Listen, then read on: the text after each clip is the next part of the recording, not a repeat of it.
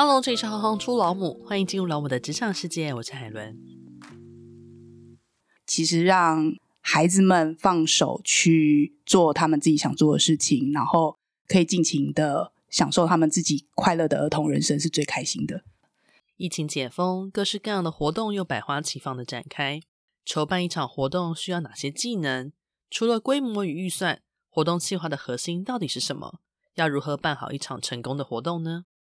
今天就要来为大家介绍活动企划老母陈华珍 Sarah，实践大学媒体传达设计学系毕业，曾经任职云门五级观众开发专员、学学文创国际部企划经理、富邦艺术基金会行销活动宣传组长，现职为杂学校品牌专案经理。合作过的伙伴跨足教育学习、流行时尚、科技金融、民生食品与公家机关，举办过的活动不计其数。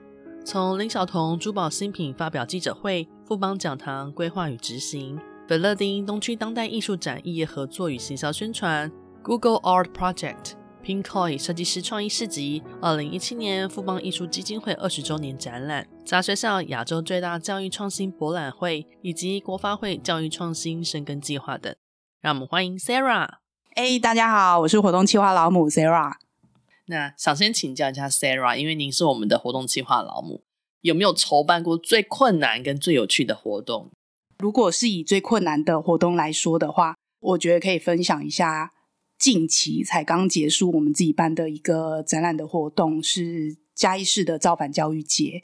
为什么它至于我来讲是目前想到最困难的活动？就是因为承接这个嘉义市政府的委托的时候啊，到真正可以执行的。整个的时间筹办的时间啊，大概就是十八天，所以我们常常自己在笑说，十八天不止可以酿啤酒，还可以办一个展览。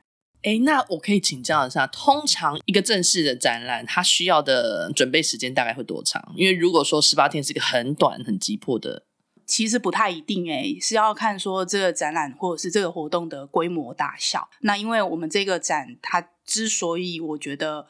业界的人听到会觉得很不可思议的原因，就是因为它是我们把它规划成在整个嘉义市里面的一个大型的博览会，用这样子的定义。我们当然也取巧，后来我们思考是说，它只有十八天的时间，我从开始筹划到宣传到整个执行，整个结束，所以我们也用一种比较巧妙的方式，是结合当地的所有的伙伴，然后大家一起共同。来玩这一件事情，然后让它扩散到说整个的嘉义市的所有的场域里面，都可以大家一起来救应这一件事情。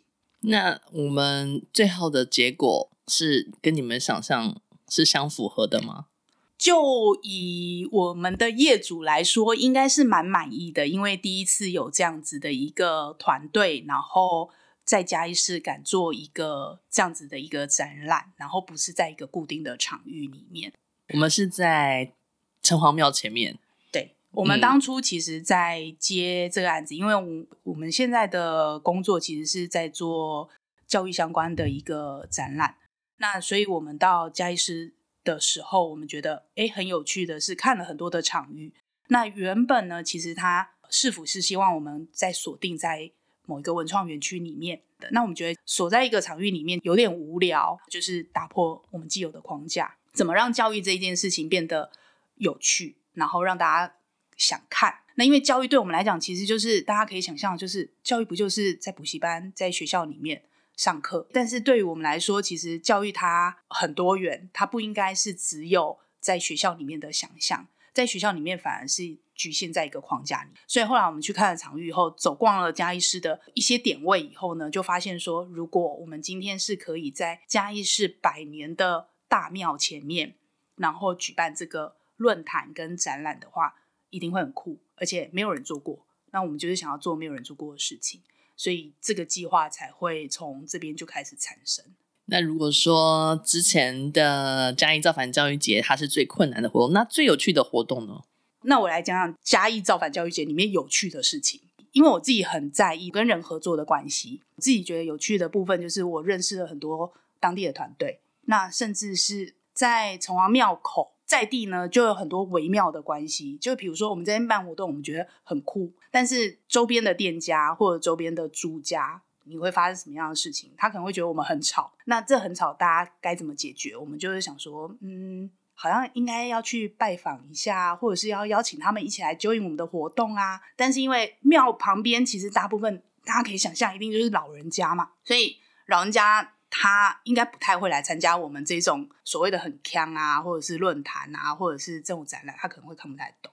而且重点是，我们的名字又叫做造反教育节，他觉得你们是到底来干什么的？所以我们也面临到很多，就是大家来服务台啊，或者是那种说：“吼、哦，林喜利冲虾米，我怎么会做什么造反？什么教育造反？一起被冲虾？”那我觉得这就是一个你可以用什么样有趣的方式去做应对。那像之前，比如说我大概筹办了将近八年的粉乐町的展览，那它都在台北东区。每一年的暑假，我们就会做这一件事情。那我觉得这件事情有趣的就是，我怎么把美术馆里面的作品，然后呈现给一般的路人，你逛街的人就可以看到这些作品。那我当然不是所谓的那个展览的筹划人员，我可能就是利用很多中间有趣的活动啊。或者是可以办什么样子的事情引起大家的注意，然后大家愿意去走逛，然后甚至是去里面看展，我可能就会找很多合作的，依照当年的主题，然后找很多的品牌，然后他可能会赞助有一些商品，然后我们比如说我们在这里面大家用几张，大家可以来抽奖。那好死不死的有一年呢，我们中间的抽奖呢，比如说有 Hunter 啊，或者是有 Le Creuset 啊。或者是有很多有趣的，还蛮不错的大奖，可能在展览第一天就被抽走了。所以，所以呢，一刚开始的时候，其实大家很热络，然后大家来抽的时候，我们就说，哎，奖项一下子前面的大奖就被抽走。当然，也不是说其他的奖项就不好，但是我们就会觉得说，哎，其实大家有因为这样子，然后注意到，然后愿意来参与这个活动，那我们反而把这件事情就放到可能我们的社群上面，然后让大家知道说，哦，我们的奖项其实。现在已经到什么样子的阶段？然后后面还有什么样的东西？或者是我们这中间，比如说奖项真的被抽走了，那我们的团队怎么去应对？是不是还有什么样子不错的东西还可以再拿出来再加码的？我觉得这就是中间的一些过程。应该说，问了这一题，他最想要得到的核心想法会比较偏向是：如果今天你接到了一个企划案，你会怎么开始企划跟执行？其实你这个任务接到手的时候，你就会思考，第一个一定是业主他主要的目的，他想要达成什么样子的目的？我觉得这是最重要的。因为今天这个案子，不管是我自己想要的，或者是别人赋予你的，就算是我自己想要的，我一定也会想到说，哎，我办这场活动究竟想要做什么事情？那我觉得这是最主要的。呃，后续所有的规划一定是朝着这个目标前进。那你要达成这个目标之后，第二个你一定会想的是，谁会来参与这件事情？因为你办的是活动，所以活动最主要的一定就是来参与者。参与者是什么样子的人？那你就会开始做参与者的分析，他们喜欢什么样子的事情，喜欢参与什么样的活动，或者是喜欢什么样子的大大小小的事情，颜色啊、品牌啊，或者是他喜欢吃什么东西。那我觉得对我来讲，我我自己很在意的活动的重点会是在于说，顾客参与的感受到底是什么样子。所以一旦顾客参与的感受不好，其实你的活动就不能算是成功。那当然要完成业主的目标，这是一定的嘛。所以这两个就会是蛮重要。所以你一定会一步步来。第一个就是你业主他的需求是什么？第二个是谁会来参与这个活动？那谁会来参与这个活动？你开始去分析它以后，就会开始知道是说你的活动架构大概会是什么样子，你的主轴到底会是什么样子。但相对预算是不是也是一个很重要的因素哦，当然喽，所以我们刚刚完全没有讲到预算啊，嗯，所以通常这预算我还没有放进去，当然就是说，哦，业主希望达成的目标，来，我们来把预算放进去，业主希望达成的目标，然后他的预算是多少，然后来参与者的人可能是谁，所以你就会思考到你的活动规模大小是什么样子。那这个我当然可以回来，比如说我们来举例的是嘉义造板教育节，我们还一样用这个展览来。那他当初其实政府的案子里面很明显的就是他已经有一定的定价金额了，所以这个定价金额你就知道说我整个案子不可能超过它。那当然公司也要赚钱，所以你一定会把预计的收入一定要先扣掉。那预计的收入扣掉以后，你就知道你到底有多少钱去执行这个活动。那你就可以去评估说，我今天我们团队在台北，展览地点在嘉义，所以你就会开始去计算说整个预算花费跟配比要怎么去做配比，然后你可以怎么在这笔预算里面去提出一个最好的执行计划。那其实很重要的一个技能就是。跟不同领域的陌生伙伴合作的时候，要去如何创造愉快的合作经验呢？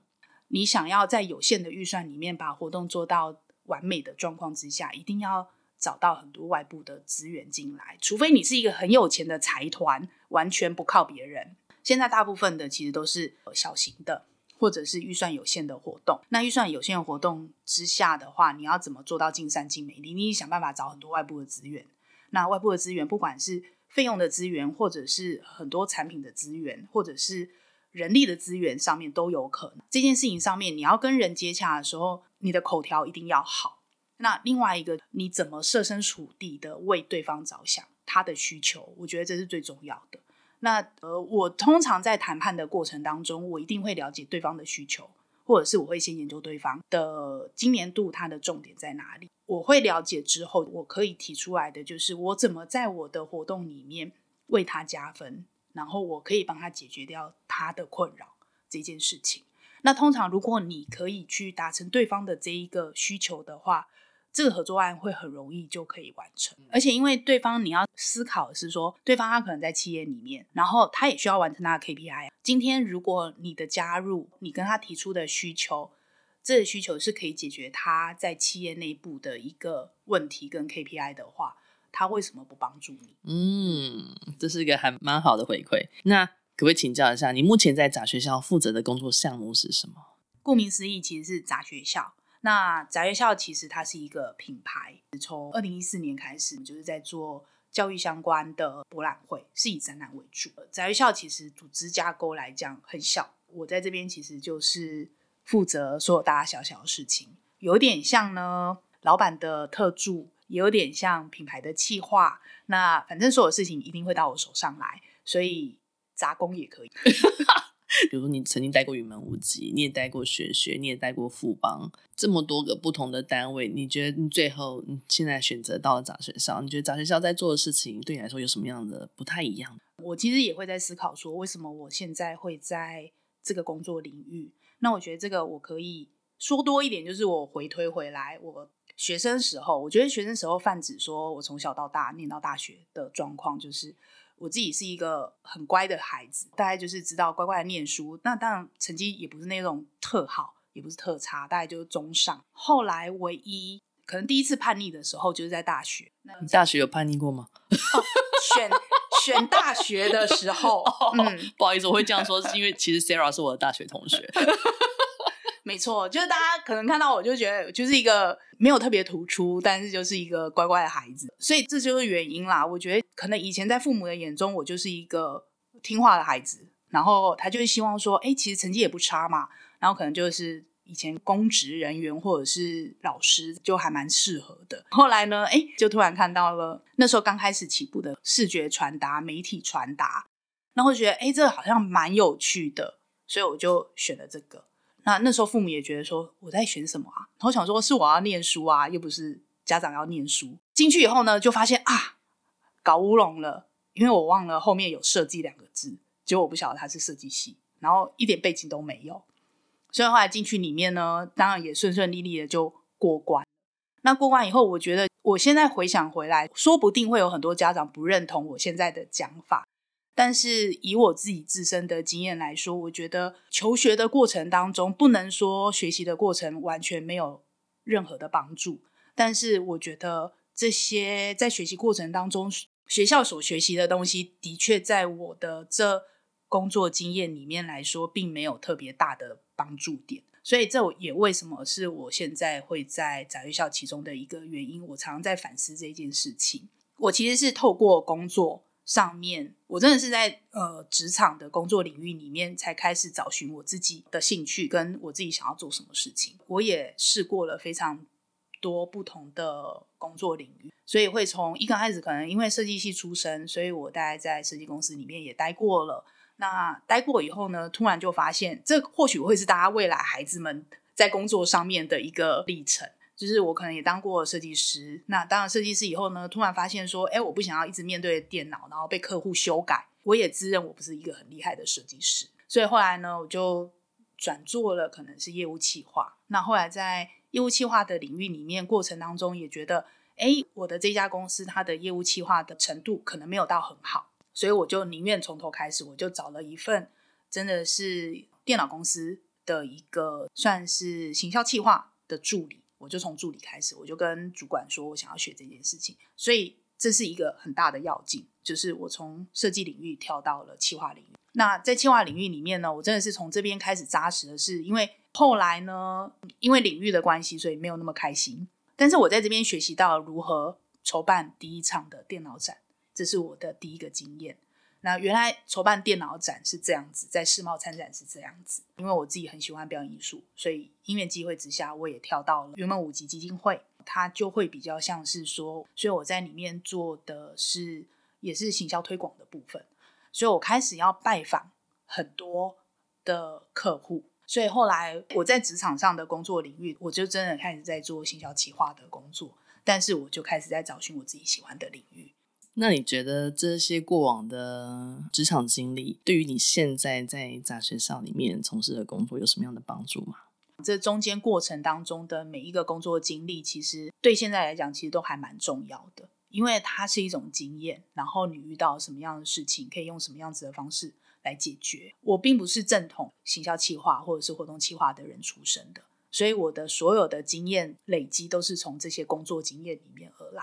我可能做了这个决定，或者是我办了这样子的事情，会遇到什么样子的状况，或者是我遇到什么样子的人，应该用什么样子的方式来应对跟回答。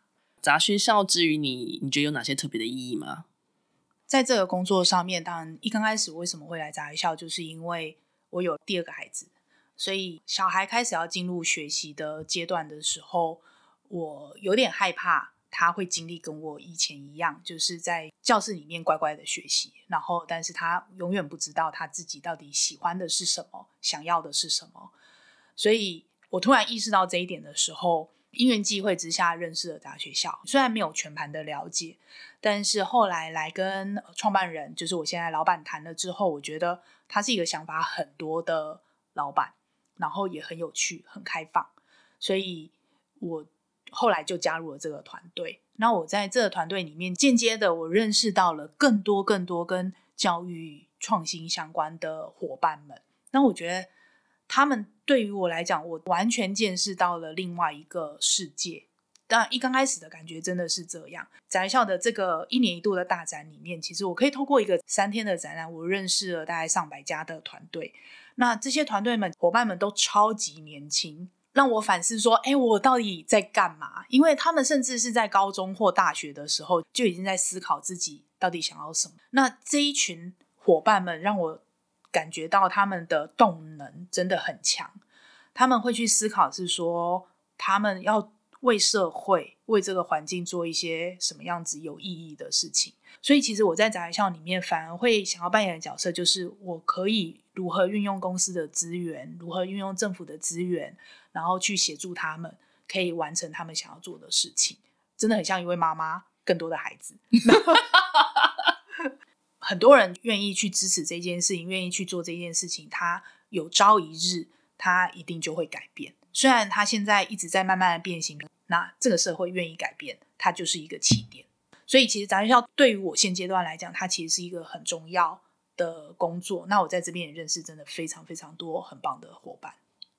那成为母亲之后，你觉得对于活动计划的工作带来不一样的相互影响？无论是说你在从事的工作。你对孩子的反馈，或者说，诶，有了孩子之后，你的角色转变，对你的工作带来了什么样子的不同的刺激？